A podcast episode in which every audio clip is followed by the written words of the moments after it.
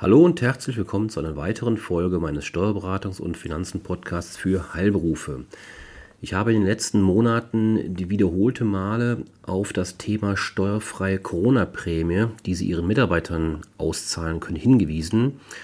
Da aber jetzt die letzte Möglichkeit besteht, in diesem aktuellen laufenden Monat diese nach jetziger Rechtslage auszuzahlen, möchte ich heute nochmal explizit darauf hinweisen, dass sie die letzte Chance, die sich der Gesetzgeber vorbehalten hat für diesen Monat März 2022, ja, zu ergreifen bzw. zu nutzen, wenn sie ihren Mitarbeitern da entsprechend noch eine Unterstützung zukommen lassen wollen. Ja, in den nächsten Minuten möchte ich Ihnen deswegen dazu nochmal einen, ja, einen kleinen, ähm, eine Zusammenfassung geben und vielleicht auch ein, zwei Punkte, die immer wieder strittig waren, beziehungsweise über die man sich nie so richtig äh, sicher war, ähm, sodass wir da eben nochmal versuchen, Klarheit reinzubringen.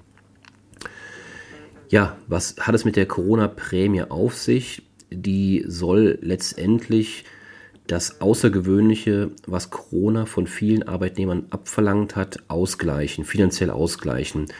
Das konnten sein oder können sein Überstunden, Maskenpflicht am Arbeitsplatz, monatelanges Homeschooling für die Kinder.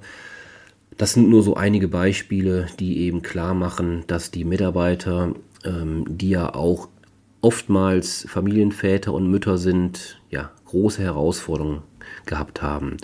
Ja, und als kleines Dankeschön haben nun die Arbeitgeber die Möglichkeit, ihren Mitarbeitern ja diese Mehrbelastungen als diese sogenannte Corona-Prämie, Corona-Bonus auch manchmal genannt, äh, ja, auszuzahlen.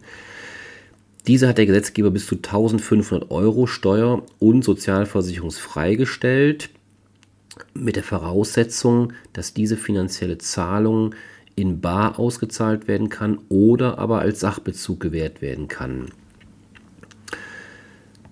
Interessant ist auch die Frage, wer Anspruch auf diesen Betrag hat.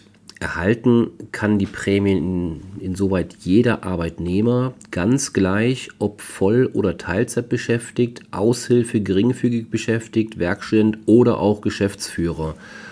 Gerade bei Gesellschaftergeschäftsführern, ich denke da an GmbHs, beispielsweise MVZs, ist nochmal besonders darauf zu achten, dass das auch wirklich ähm, nicht äh, sozusagen, dass sie da keine Nachteile haben, dass das dann vom Finanzamt nicht anerkannt wird oder von der Rentenversicherung. Also diese kleine Gruppe muss nochmal gesondert ähm, ja, Achtung haben, Achtung behalten und berücksichtigen, was es da insoweit für Voraussetzungen gibt. Aber grundsätzlich das ist der Grundsatz, der Tenor, können auch diese die Prämie erhalten.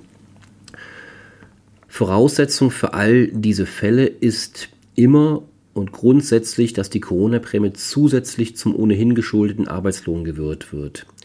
Sie kann also, und das ist ganz wichtig, andere Sonderzahlungen wie zum Beispiel Urlaubsgeld nicht ersetzen und kann auch grundsätzlich nicht zur Abgeltung von Überstunden eingesetzt werden. Ja, als Nachweis, dass diese Zahlung tatsächlich als Beihilfe im Zusammenhang mit der Corona-Krise erfolgt ist, reichen grundsätzlich individuelle Lohnabrechnungen oder Überweisungsbelege aus, in denen diese Corona-Sonderzahlungen als solche ausgewiesen sind.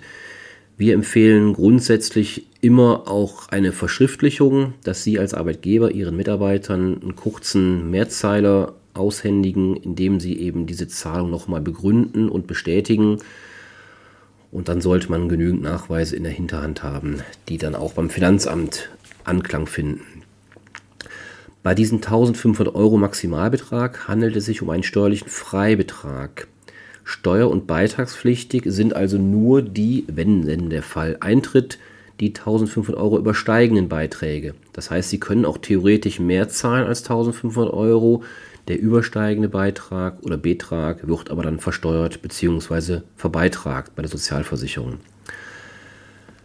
Abweichend von sonst üblichen anderen Regelungen im Einkommensteuergesetz handelt es sich aber nicht um einen Jahresbetrag, sondern die 1500 Euro Höchstbetrag gelten für alle Corona-Prämien, die Sie als Arbeitgeber Ihren Mitarbeitern im Zeitraum 1. März 2020 bis 31. März 2022 gewährt haben oder gewähren. Dabei spielt es überhaupt keine Rolle, ob die 1500 Euro in einer Summe oder in mehreren Teilbeträgen ausgezahlt wurden.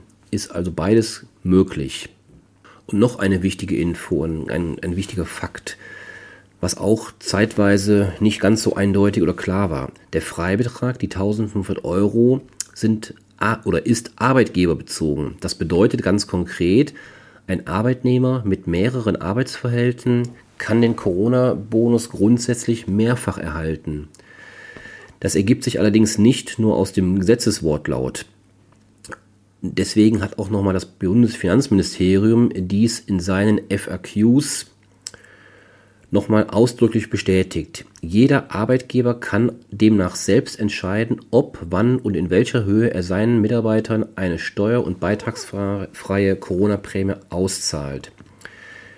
Entscheidet der Arbeitgeber sich für die Zahlung, hat das keinen Einfluss auf den Freibetrag bei einem anderen Arbeitgeber. So gesehen, einfaches Rechenbeispiel, können Arbeitnehmer mit zwei Arbeitsverhältnissen, also zum Beispiel doppelt profitieren und bis zu 3000 Euro steuer- und beitragsfrei kassieren.